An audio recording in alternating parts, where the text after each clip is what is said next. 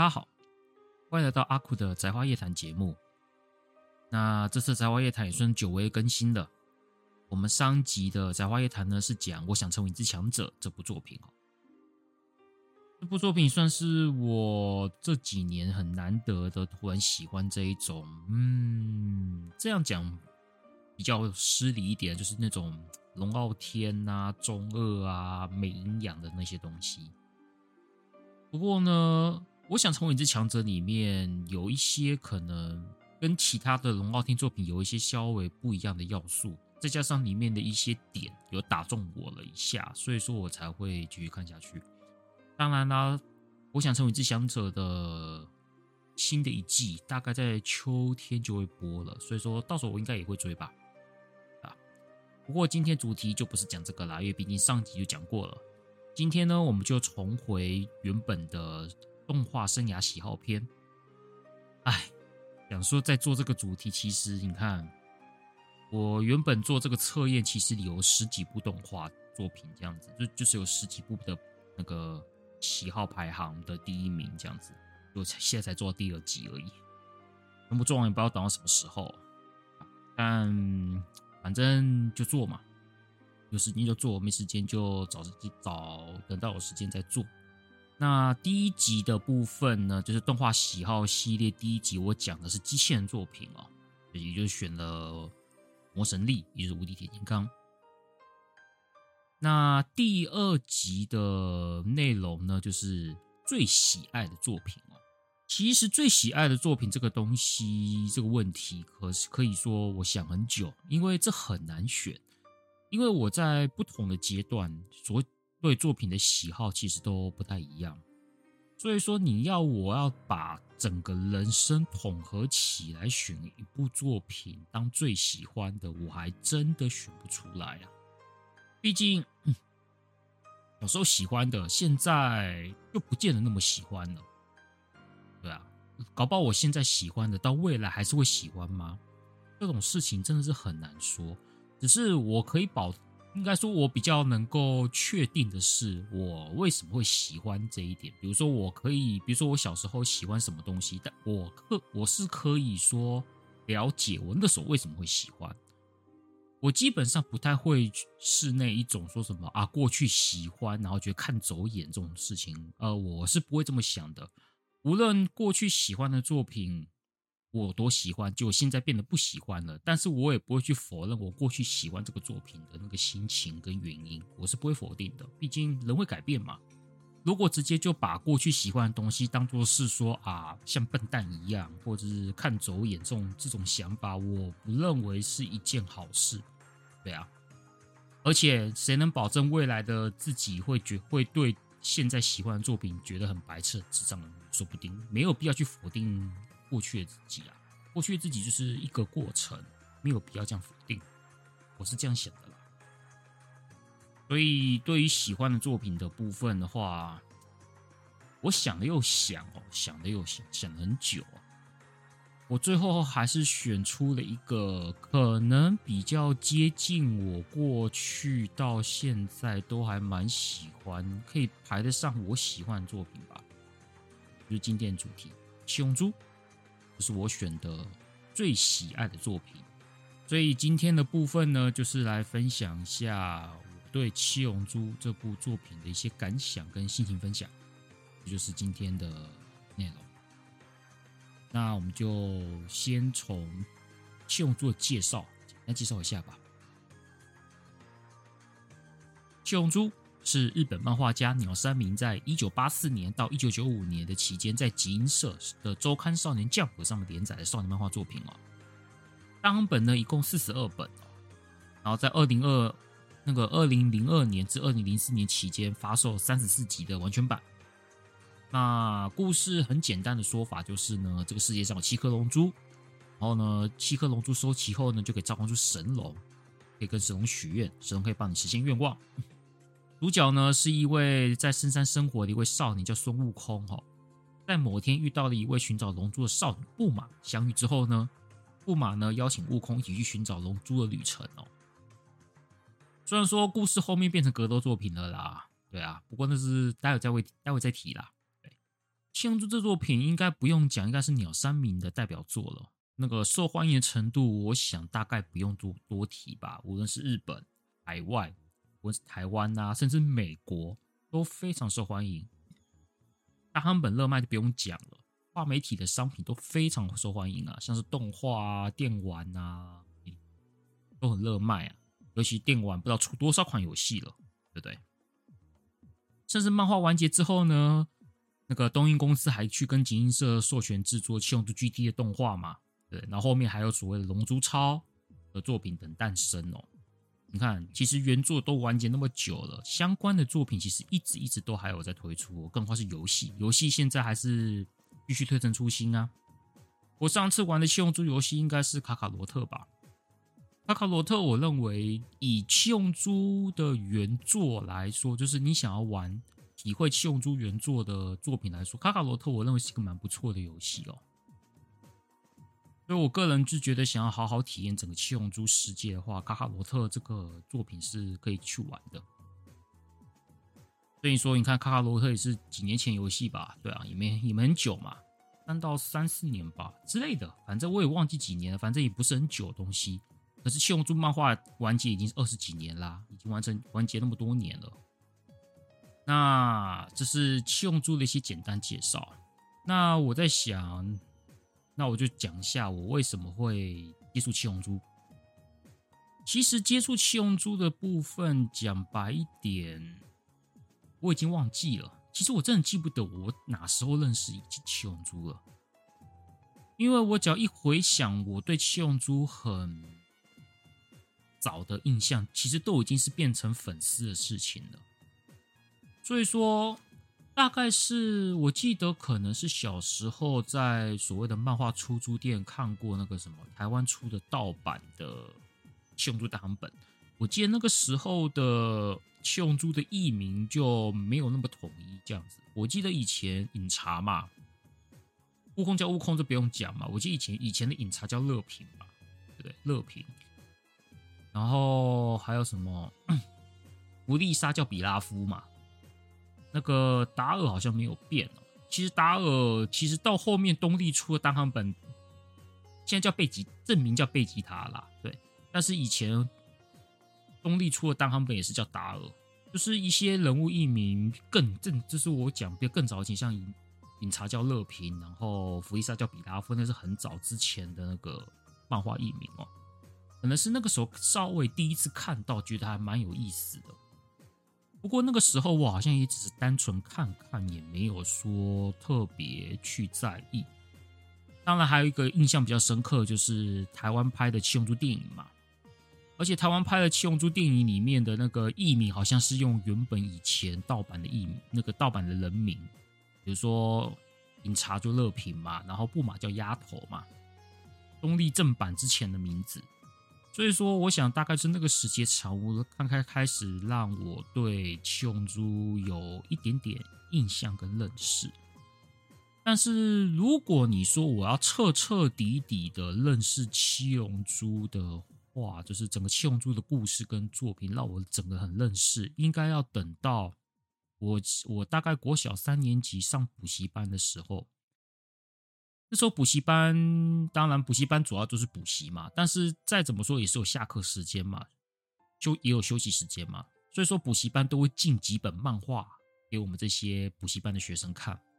那时候的漫画就是他们进了很多的《少年快报》，哎，也就是不是就是旧的《少年快报》，以前那个盗版的《少年快报》，有有《灌篮高手》，有《城市猎人》，有《七龙珠》，有《圣斗士星矢》。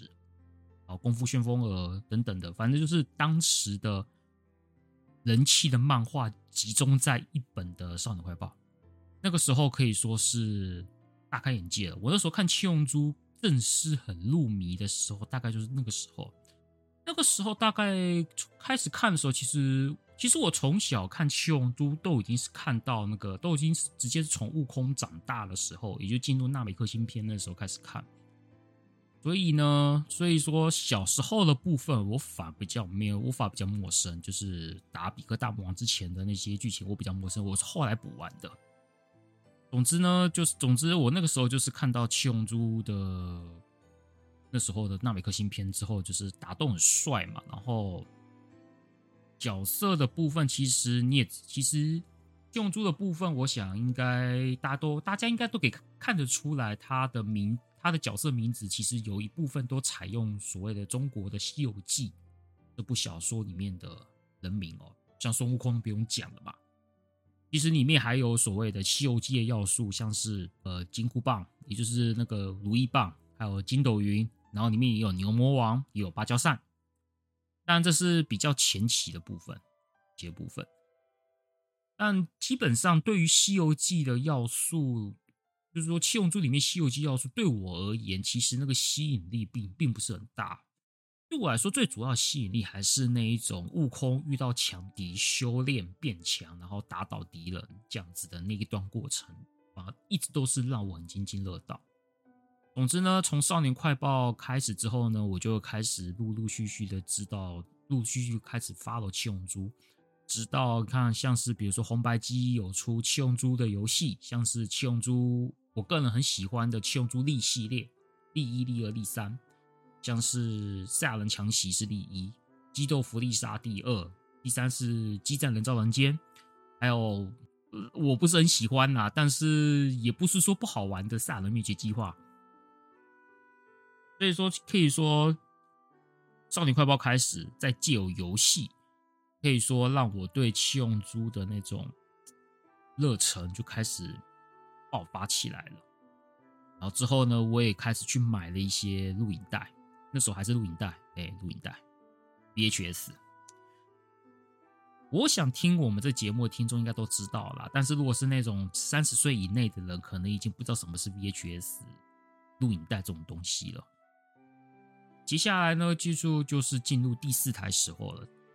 第四台的话，那就不用讲了。第四台那时候的卡通台就播七龙珠动画，那个时候呢，就可以说，哎呀，就是。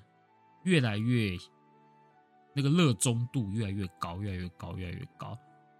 所以说，在我国，在我体，在我印象中，我的国小时期，基本上从国小一年级到六年级，甚至到国中，七龙珠一直在我心中都是一个很重要的存在。那我甚至，甚至到后来，七龙珠就是后来是盗版少年快报。没了嘛，变成正版的，然后由东立取得代理。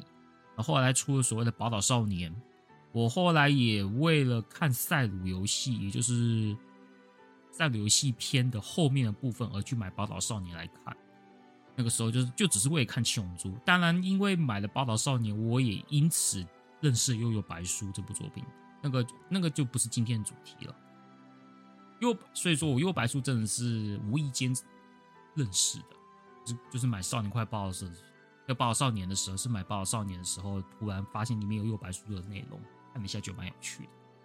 但《幽白书》以后被讲，我就到时再说啦。但至少今天的话，主要还是讲七龙珠。当然后来那些《宝岛少年》我也拿去丢掉了啦，因为那个因为周刊这种东西本来就你一直买容易堆嘛，然后。看完了也就没有那个价值在了，所以说最后也就是丢掉。后来就是宁可就是买单本之类的。在我结，所以说从我认识七龙珠到很喜欢，其实大概就是这一段过程。然后直到应该说我整个小学时期就是就是这样子喜欢这部作品。到了国中，我记得完原作完结应该是在我国中的时候，但是那个时候。还有游戏嘛？还有游戏，游戏一直都有在出，所以也有继续玩。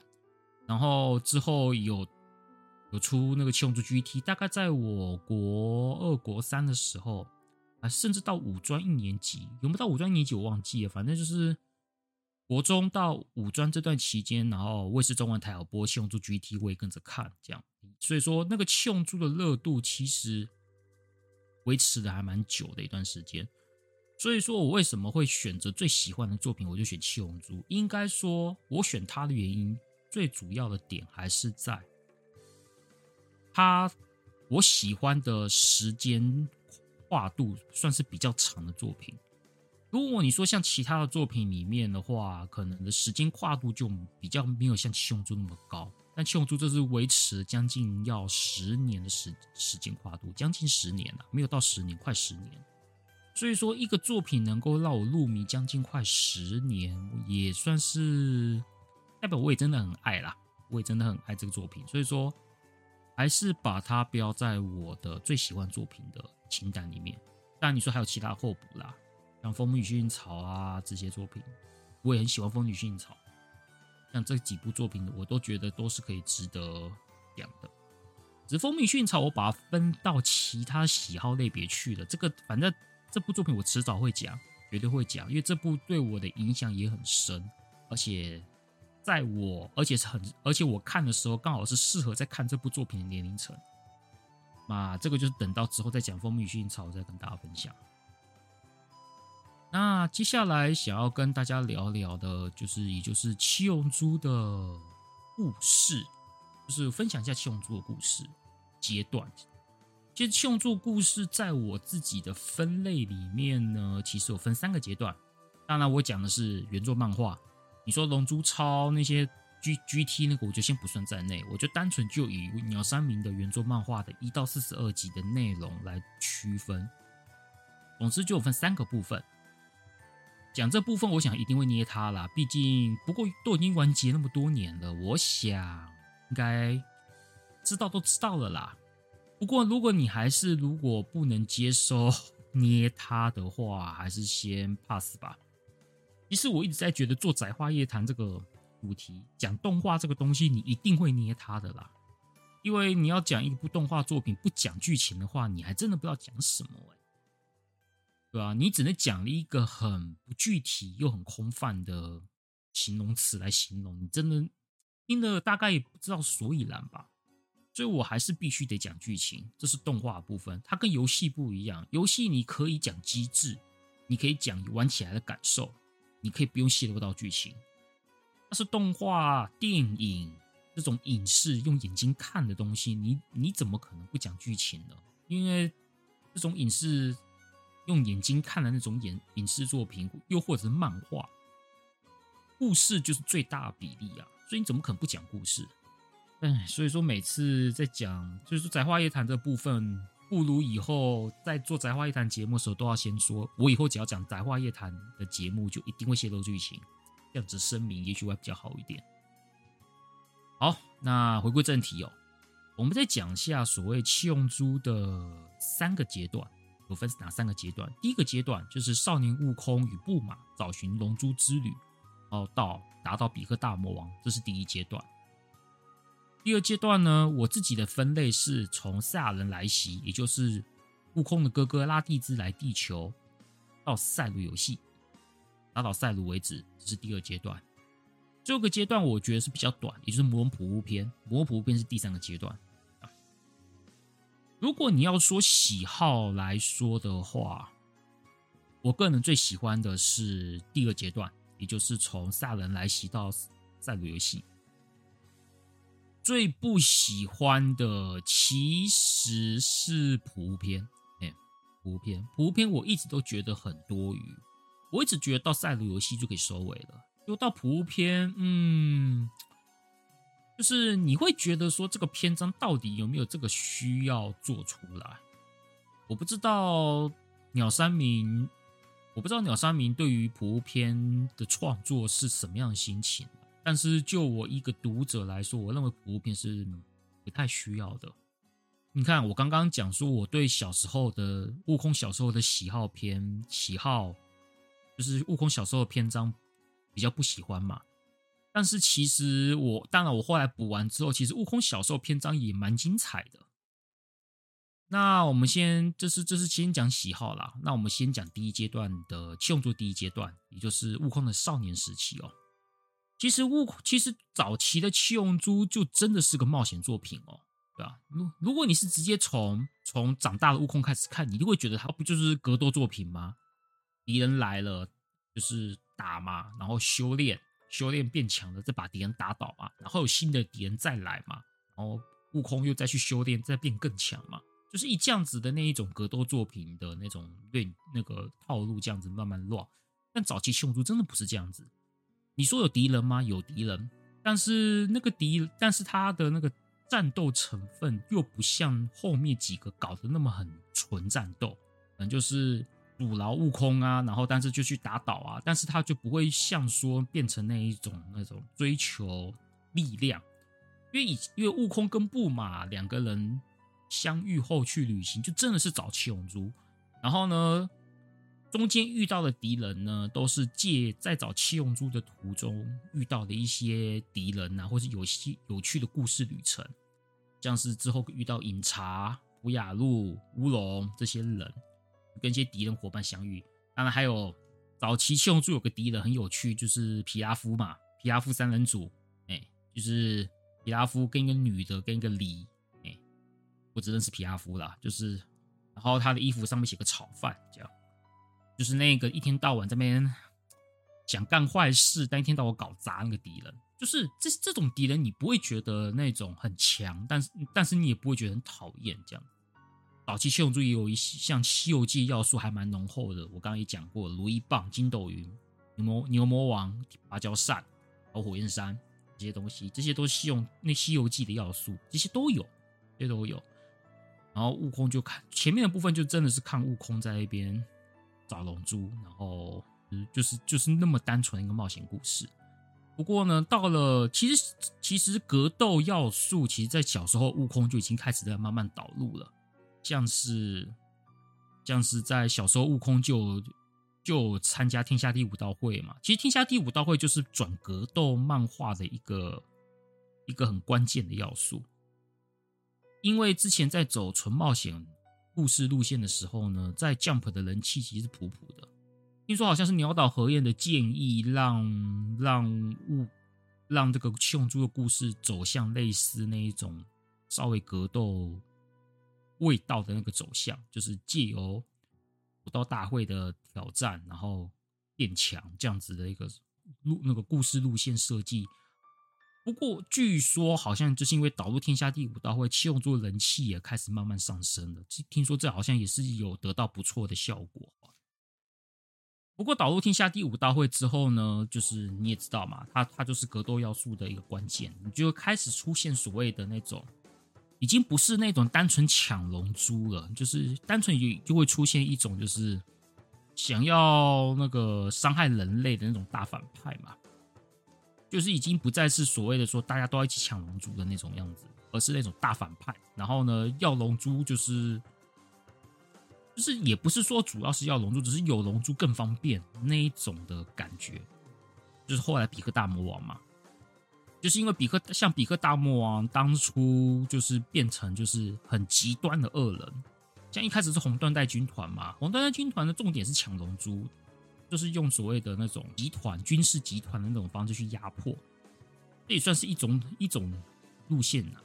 就说到后面比克大魔王出来之后呢，因为他更强大，他比那个红缎带军团更强大，所以说做的方式更狠。所以说变以前变成是悟空跟布马去找寻龙珠，然后可能有人来阻挠嘛，然后把这些阻挠给去除，然后就再继续去找龙珠。到后面就慢慢慢慢慢慢变成，就是悟空要为了保护这些人而去跟坏人战斗，已经变成就是说我要守护，我要打倒坏人，守护事物的那一种那种走向了，已经不再是说我要去冒险了，而要变成就是说我要打倒强大敌人，保护保护所谓身边的人之类的，变成这样子的走向了。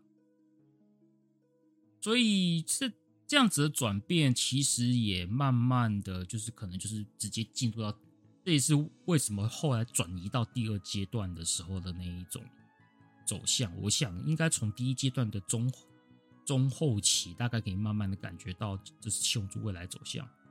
毕竟人气高嘛，这种走向人气高，我想这也以集英社编辑部的立场来说，确实是这种走向。也是乐观其成的，可是鸟山明到底是不是心中觉得七龙珠这样的发展是他所想要的？这我就不知道了。因为鸟山明本身就就是个蛮低调的人，所以我也不知道鸟山明对于七龙珠真正的想法到底是什么。也许他，也许，也许他真的也很喜欢这种格斗走向，也说不定。妈不知道。所以说呢，在中段开始慢慢转成类似格斗作品走向之后，到比克大魔王，打到比克大魔王之后呢，第一阶段也才终于告一段落。其实为什么我会把比克大魔王当成第一第一阶段？因为到第二阶段的时候，其实你知道。如果看过七龙珠的都知道，其实比克要打两次，你知道吗？第一次是就是第一次就是我刚刚讲打比克大魔王嘛。第二次其实，在那个悟空长大之后，悟空长大之后又跟比克在天下第五道会再打一次。比克大魔王跟我们后来看到的，我们后来之后看到比克是不一样的人哦。对，第二次打的比克才是我们后面认识的那个比克，所以说这是不一样的，这一点要注意。等到那个什么比克变成了那个力战士一员的时候，才算是真正第二阶段开始。呃，至于我为什么会，至于我第一阶段，也就是悟空小时候的故事，我是去哪补完的呢？其实我是去玩超人有一款游戏叫《超悟空传突袭篇》，突击篇呐，《超悟空传突击篇》，《超悟空传》在。超人上面有出两款，一个叫突击篇，一个叫觉醒篇哦。突击篇的内容是漫画第一集到第十四集的内容，第十四、第十四集打比克大魔王，打第一次比克的那个部分。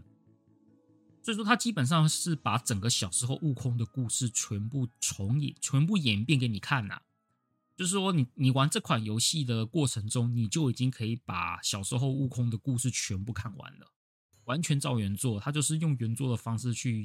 完全完全演演给你看，所以说我就看了，我就玩了这款突击篇之后，我就把整个小时候悟空故的故事基本上都知道了。那觉醒篇的部分呢，就是第二阶段，也就是从漫画第十五集，从悟空第二次跟比克战斗打到弗利沙为止。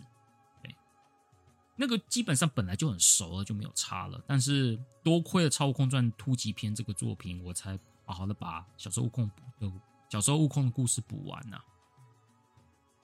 这就是我对第一阶段的一些想法，还有我为什么会去补完，还有我怎么补完的这样子。接下来呢，就是聊第二阶段。第二阶段应该就比较熟了啦，也就是从萨人来袭到赛格游戏，这个我想应该是七龙珠人气最顶峰的时期了，尤其打弗利萨。赛鲁游戏跟弗利萨的哪一个人气比较高，我不晓得啦。但是我至少在我过去的印象中，无论是打弗利萨还是还是打赛鲁，那个时候的热度都很高，都很高。那我讲一下范围，就是悟空的哥哥拉蒂兹，然后来到地球把悟饭抢走到赛鲁游戏嘛。这也是我最喜欢的一篇啦，只是说。你也知道嘛，这个时候七龙珠已经变成了，已经不再是所谓的为了找寻龙珠去冒险的故事了，而是变成彻头彻尾的战斗作品。七龙珠这个东，七龙珠在这在这阶段其实已经变成所谓的想要推进剧情用的道具了。虽然说你说纳美克星篇悟饭跟克林那一段还是有一点点冒险要素啦，但是自从纳美克星过后。那美克星的故事过，七龙珠找七龙珠这件事情已经不是一个变得不是很重要了。很多时候都是那一种，很多时候都说什么要找随时都可以找来啊。他们只要没有没有遇到所谓很强悍的敌人去阻挠他们，其实找龙珠是很快的事情。因为布玛他有龙珠雷达嘛，龙多龙珠雷达按一按就找到啦，就这么容易啊。所以说变成了到后面就是推进剧情用的东西而已啊。虽然我。我是说，以七龙珠、以龙珠这个东西，这种最早的初衷来说的话，其实也慢慢跑掉了。不过，哎呀，反正都这样子了，反正这样子演下去就演下去了，对啊。然后呢，在第二阶段呢，《西游记》的要素也都没啦，悟空也不用，也不怎么，也不用如意棒了。然后到后面，悟空也学会悟空术了，也不用筋斗云了，更不要说牛魔王根本就。出场就是就就就在日常，就是悟空他们在过他们的日常的时候才会登场的人物而已了，更不要说芭蕉扇、火焰山这种东西，已经几乎都没登场了。所以说，在第二阶段的时候呢，基本上除了孙悟空这个名字，哎，这个名字还有《西游记》的要素之外，都没有了，几乎都没有了，取而代之的就是一些呃蔬菜人喽，栽培人、赛亚人嘛，蔬菜人然后贝吉塔，我记得超市嘛，而取代这就是这些东西。总之呢，这个阶段呢，就是反派侵略地球，然后悟空打倒这些侵略者，无论是弗利萨还是赛鲁都是，反正就是一直这样子的乱，这样子的乱。而且弗利萨的部分是在纳美克星，其实跟地球关系也不算太大。不过呢，我想就算就算跟地球关系不太大，但是弗利萨迟早会动到地球脑筋，所以说把弗利萨干掉好像也没什么奇怪的。是有拯救世界啦，因为弗利萨就是坏蛋嘛，且是个大坏蛋，不可能只因为占领纳美克星就满足的人了，迟早会对地球动手。所以说，我想还是有拯救世界要素在啦。虽然说跟地球没关系，但是再怎么说，毕竟我那个时候是还是国小学生嘛，看到这一种套路，哎，就是那种少年漫画那种战斗，我要变强。然后我要打倒这些坏蛋，我要保护地球，我要保护，我要我要保护世界。那个套路是很吸引人的，尤其对我们这种小男生。小时候男生就是怎么讲？对于这种自己变强大，然后呢打倒这些坏人的那个剧情是很向往的。然后有时候还会自己脑中在那边幻想着自己强啊，然后我可以把这些敌人给打倒啊那一种。然后。在故事里面遇到了一些很绝望状况嘛，比如说纳美克星篇最著名的就是纳美克星的部分，就是克林克林被弗利萨弄狙狙嘛，对啊，那时候悟空用界王拳可以说把他的气都耗过耗差不多，但是就是没有用嘛。然后接下来就是把弗利萨在把克林弄狙狙之后呢，悟空变成赛亚人，就在绝望中突然爆发了那一种力量。对超级赛亚人的那个登场那一段，我印象很深刻。我那时候看了就觉得，难道真的没办法了吗？结果发现，哇，变身嘞！那个主角变身的，然后能力变变强了，啊、这些这些坏蛋就死定了。所以说，看悟空跟弗利萨那个决战，其实是蛮爽快的。虽然动画演得很拖啦，但是漫画演打起来真的是很很赞，就是那个激烈。我们可以想象，虽然漫画是静态的，但是你可以想象出他们两个在对打的那个激烈程度哦。如果你想要感受一下那一种激烈程度，其实你说看动画，呃，动画也不是说表现不好，它就拖啦，对啊，就是纳美克星那个五分钟爆炸那一段实在拖太多集了，有点拖拖节奏。但是你如果是玩那个电玩的话，比如说你去玩超级任天堂的《七龙珠超级战传说》。那个最后一幕的时候，那打起来就是很热血，很热血。我觉得在弗利沙篇那边，应该可以说让我整个变成七龙珠的脑粉了，就是变死忠者。你看，因为福利沙篇真的太精彩了，太精彩，那个打斗跟那个那个那个转折都太精彩了。所以说我可以说整个变成七龙珠粉丝。那那那一段期间，我真的是那感受还蛮明显的。据赛鲁游戏的部分，赛鲁游戏的部分其实还是很精彩，只是说对于弗利萨篇那边相比的话，我会觉得稍微我自己啦会觉得弱一点。但是我还是觉得，但赛赛鲁游戏还是很赞。不过在赛鲁游戏的部分，就打人造人嘛，人造人的部分那边打，其实我会开始觉得，在赛鲁游戏的后期，也就是。最后，赛鲁造好场地，变成完全体了嘛？吸收十七号、十八号，然后最后跟最后就开了一个场地，说我们就赢，我们就来比一个那个格斗比赛，谁赢了，对不对？如果力战士赢了，就保护地球；力战士输了，就赛鲁就是杀光整个地球这样子。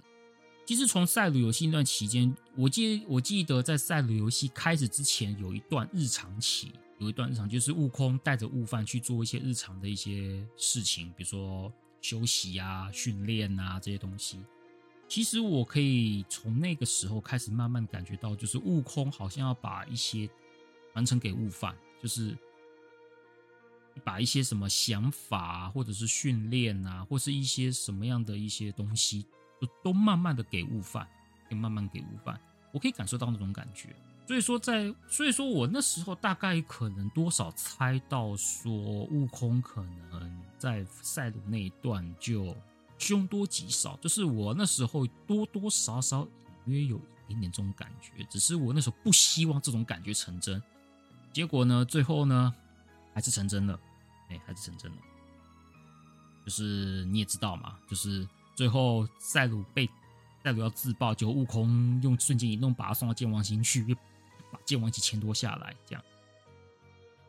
其实那那一段剧情，我那时候会觉得说有点扯，因为怎么会搞出这种事情来呢？而且，而且那个赛鲁自爆之后，不但全部回复，而且还变，而且原本被打成第二阶段的状态，又回到第三阶段完全体。觉得说，嗯，有点刻意吧？对，明明已经被打成这样子，然后悟空还做这样的牺牲，结果发现。利用这样子的设计，然后又制造出一种绝望。嗯、我现在后来想想，这样的设计，嗯，有点刻意啦，有点刻意。当然，最后悟悟饭还是用他的能力跟跟他爸爸一起，就也就跟悟空一起用龟派气功，再把赛鲁打死。当然，这样子收尾也很赞啊，这样收尾很赞。只是我会觉得，就是说，只是悟空都已经用这样子的方式 GG，结果还是得。只得再打一次，这样子的那个设计是不是有一点点太过刻意？这样子，那还不如就一开始就嗯，怎么讲？我会比较倾向就是说，悟空都做这样子的牺牲，事情这样结束就好了。知道哎、或许或许会不会有听众觉得这样子的收尾会觉得很会觉得嗯不够爽快，也说不定。那这个就是个人的想法啦。赛鲁游戏结束之后呢，就是我一直都觉得赛鲁游戏结束后打倒赛鲁，然后之后大家回到天那个天神殿那边听悟空最后的一些话，因为悟空说他不想要复活了，因为他知道很多人都为了他找上地球的麻烦，因为他太强了，所以他希望就是说自己不在了，然后。一方面也交给悟饭了，交给悟饭，然后一方面是希望说自己的存在也造成地球很多麻烦，也许他不在，或许比较好。然后有一点点就是为这个故事做收尾的那种感觉。其实我到后面看赛罗游戏的后半段，真的是收尾感收的很，就是这你可以感到感觉到这个有这个作品要完结了那种心情。所以说我那时候看还是蛮感动的，还是蛮感动的。只不过凡事总是意外嘛，对啊，意外。本来以为可能就这样子好好收了，就发现哎，没有呢。所以说，等到赛鲁游戏的最后篇章，也就是悟空在悟空跟底下的人告别了之后的下一章，就发现悟饭长大了啊！这怎么回事？没错，就是第三个服务篇。我们讲第三阶段吧。魔王普篇呢，其实魔普篇的篇幅应该算最短的啦，因为它就很简单，就是就是悟饭长大啊，魔王普就这样子，它篇章应该是最短的啦。哎，但是普篇我刚才讲了，我的评价不高，就就因为多余嘛。然后还有一个很明显的原因就是，悟空明明在赛鲁游戏最后跟大家道别了，结果在普篇他又出来了。当然，悟空登场我很开心呐，我也是喜欢悟空嘛。但是，可是，在魔王普遍，悟空又再登场，这不就摆明了在赛鲁游戏最后的道别就显得很没意义嘛？对啊，明明就道别了，不会再，可能就是不会再，就是一副不，我不会再跟大家见面了，一切都结束了，这样子的那种心情全都没了嘛，就全都毁啦。悟空又出来啦，他还回到人世间。虽然说好像只会只回到人世间几天而已，还是参加天下第一武道会，还跟悟天见面这样子。结果最后还是悟空把魔普解决了。就是你明明不就已经交接了吗？对啊，为什么最后还是你来解决呢？所以说也因为普篇这样子的安排，所以说在赛鲁游戏篇所展现出那种世代交替，就感受不出来。虽然说悟饭在，因为悟饭在魔王普篇的表现，没什么表现啊，真的，我觉得没什么表现。我觉得在魔王普乌篇表现比较好，表现最好的表现可能还是悟空跟贝吉塔啦，哎，然后了不起就是悟天跟坦克斯他们合体也让也有一些出场机会，但是悟饭就真的没什么表现。不过魔王普乌篇的贝吉塔真的是值得一提，值得一提啊！我觉得贝吉塔这个人真的是蛮值得提的一个人。我认为，我觉我觉得贝吉贝吉塔在魔王普乌篇某种程度也是展现出他的本性。他打从跟悟空相遇之后呢，当然一开始是敌人嘛，敌人嘛。然后后来呢，在纳米克星篇的时候，算是有时候是敌人，有时候有时候是共同共同对抗的伙伴，这样子就是变，就是有点亦敌亦友。其实还是算敌人呐，但是称不上有，但是也算是共同战线的角色。然后到了所谓的人造，也就到赛鲁游戏片，也就是人，也就是所谓的人造人片之后呢，才算是才算是劲敌加战友的那种关系。但是贝吉塔其实怎么讲，他还是对于赢不了悟空这件事情，耿耿于怀，已经好多年了。他一这一辈子最不爽的就是一直都打不赢悟空。每一次悟空，每次悟空就是永远都超前在前面，然后贝吉塔好不容易追上之后呢，悟空又开始超前他了，然后每一次他都一直觉得每次都不如他，就很不甘心。即使他们后来变成劲敌兼战友，他们后来是战友喽，在赛鲁游戏，在赛鲁游戏跟人造人篇已经是战友了，他们已经不再是敌人了。但是，但是贝吉塔对于悟空这样子的心情一直都没有改变。所以说，贝吉塔在魔人普乌篇的时候做了一个豪赌哦，他就利用魔人化的方式提升力量，然后为了得到这个力量，然后想要打赢悟空。他认为他觉得魔人普乌复活他也没关系，他就是想要打赢悟空这样子的一个心情，所以他愿意魔人化。贝吉塔他还是怎么讲？他即使这样子对悟空保持这样子的那种竞争心态，但是在地球这段日子，他其实也开始慢慢的觉得，就是怎么讲，也喜慢慢也喜欢上和平的生活，也有家人跟孩子了嘛。他其实心里也开始有一种这样子过生活好像也不错的那种想法，但是他也知道这种想法会让自己变弱，所以他一直都在这样子的那个这样子的纠结度过着。所以他那时候魔龙化嘛，魔龙化之后。他第一个想法就是他他想要利用魔人化打赢悟空嘛，但是因为有人在烦他嘛，就是也有普乌会妨碍他嘛，那他后来就是用普他利用魔龙化力量跟普乌战斗，结果呃可想而知就失败了嘛，就自爆失败了，也没有也没有打到普乌，就这样 GG 了。当然最后他也是复活了啦，对吧？就是其实你也知道，其实到这个阶段的七龙珠就变成就是这种工具而已了，我会觉得蛮可惜的。虽然说，因为在第二，其实，在第二阶段到第三阶段这这两个阶段时候的那个领便当这件事情，其实已经变得不是很重要了，因为随时都可以吐啊。像贝吉塔也是吐便当啦，最后也是吐便当了。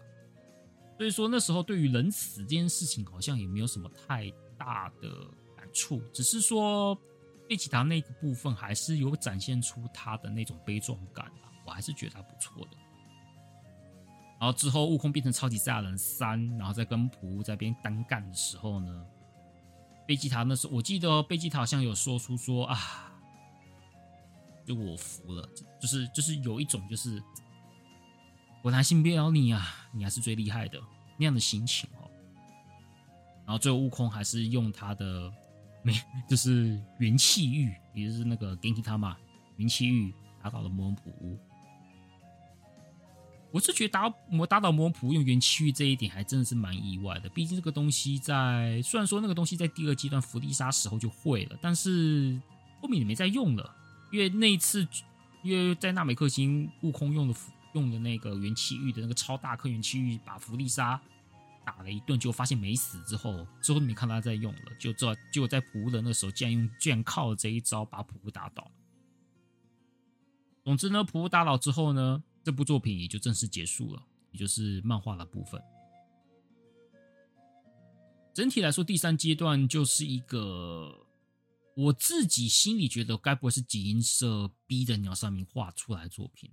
其实整体的也不说不好看，也不说不好看，我只是说这个舵这一篇必要性真的很低。你看嘛，原本在赛鲁游戏所做的那种世代交接，在在魔人普篇几乎完全破坏了，完全破坏了。悟空又登场了，然后悟饭又在这边没有什么太多的表现，表主要的表现还是悟空、贝吉塔跟那个悟天跟坦克斯。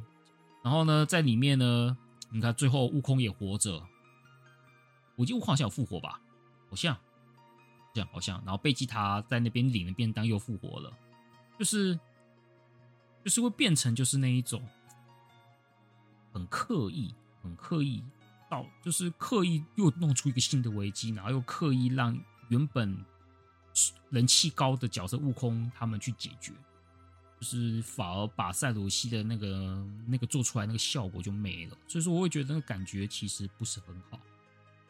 只能说贝吉塔的那一段心路历程，算是我个人觉得普篇还算是蛮我蛮喜欢那个桥段呐。然后到后面基本上大概就是那样子，哎，然后悟空跟贝吉塔合体，然后先把普打一顿，然后最后就是靠气宇这样子。所以整体来说，普篇我就大概就这样子，我这我就真的没那么喜欢。但是整体来说，从第一阶段到第三阶段，这整整四十二集里面，整个故事跟我看起来感觉还是精彩的啦。虽然说后面都套路化了，但是小时候就是很喜欢看这样子的这样子的那个故事桥段，所以说我的话还是喜欢的，我还是喜欢的。只是说，如果在我长大，如果等到我再大一点，上了高，上了五专，或者是上了二技，出社会之后呢，我就会觉得这样子的套路就显得很无聊了。虽然说老梗这个东西本来用的好也是好，但是越看又觉得就是，嗯，就是那一套，就是心里觉得就是那一套，就是那种心，就是那种想法啊，不就那一套？对。如果七龙珠换成是我第，我在我。二三十岁的时候，第一次看到七龙珠，我可能看到第二阶段的后面，可能会开始觉得腻。到第三阶段，我可能就看不下去了，因为我小时候就是喜欢这样子的战斗作品，我才有办法继续看下去。这也是为什么我当时还可以看的原因。但我还是，当然我不会反驳说我这个，我不会说这个作品不好啦，它还是很优秀的作品，它还是经典，它是值得流传的。只是说，以长大的我来看的话，它就是显得不是那么的有趣，就到后面会腻，就像看圣斗士一样嘛。圣斗士我小我长大看就是，嗯、呃，就就呃，吐槽东西很多啦，也 就这样子。只是说我不会，我也我刚刚讲，我之前前面也讲过，我不会去否认说我以前看作品糟糕之类的，就是我不会说什么过去喜欢这个作品看走眼，不会啊。好，这就是我在一边跟大家聊七龙珠三个阶段的部分哦。那最后聊聊为什么我喜欢七龙珠。我想我之我在前面讲那些多多少少有提到吧，就是对强悍的向往吧。讲男生嘛，对啊，讲男生嘛，就是喜欢这种东西嘛。我就就很向往自己变，自己有很强大的力量，然后呢，遇到敌人很就把把敌人狠狠打一顿。大概是因为自己也想期望变成悟空那样子的人吧。其实后来想想，我现在好像也是向往这样子的人，即使是现在，因为当了社会人士之后呢，你就会知道那个力量，那个力量的强大所带来的威力是如此的巨大吧。我是希望能够是能够像悟空一样，能够遇到各种困难都能够去面对，然后变强，然后去解决这样子。我觉得长大了之后，反而，也许我现因为现在的我跟我过去的那种想法有点差，我现在可能会觉得自己变强的那个欲望比以前还要大。所以说，对于那一种想要变强悍的向往，我现在其实比以前更强烈。更强烈，所以说在这部分，其实对于七龙珠这样子的东西，我现在反而会觉得，哎，开始有点感觉，哎，我想要变强。是过去的我可能会觉得没有必要，就是那那种心那种变得很温和的心态，哎，就是不想要，就那个斗争感变得很弱。但是现在就变，但是现在我开始的就是那一种想要变强、想要更加竞争的那个心态就变得变得比以往更强悍。所以说，对于这种强悍、变强、打倒敌人的故事，我会觉得让我有点热血沸腾。现在。悟空这个人就是很单纯的人、啊，他就是永远在武艺上面精益求精，然后他也很关心自己的朋友跟家人。说实话，他除了在理财跟理财方面真的很不灵光之外，应该说家庭事务上面非常不灵光。然后对于教养孩子，嗯，有点放牛吃草的感觉啦。但是我可以感受到他对于他身边重要的人。无论是悟饭，或者是琪琪，又或者是身边的朋友们，一克、警察等人，他真的很关心，他真的是很关心的。尤尤其克林，认识那么多，你从小认识到大的，他他真的很关心，然后也从来没有心眼。他的心眼永远都是在战斗中才会有心眼，哎，就是技巧啊，耍一点小小的手法啊。但这些都是在战斗中，他才会有一点点心眼。但他只要不战斗，就是一个完全没有心眼的人。而且他又是那种面对强敌又很开心的那种人。这样子的人会怎么会弱呢？遇到强敌，他反而会觉得：哎呀，那么强，我就想赢他看看。这样的人怎么会弱小呢？对吧？这种人在现实生活上很少吧？啊，也许很少吧。你说像精益求精、关心家人朋友的人是有的，只是说没心眼这件事情就真的很困难。因为即使是有这些特质的，现在即使是有悟空这些特质的人，但他们还是有心眼。哎，但是悟空是真的没心眼，有这样子的人吗？哎，我也不晓得，也许有，但很少吧。可能就是那种与世隔绝仙人的感觉，说不定。反而是贝吉塔，我会觉得就是很很。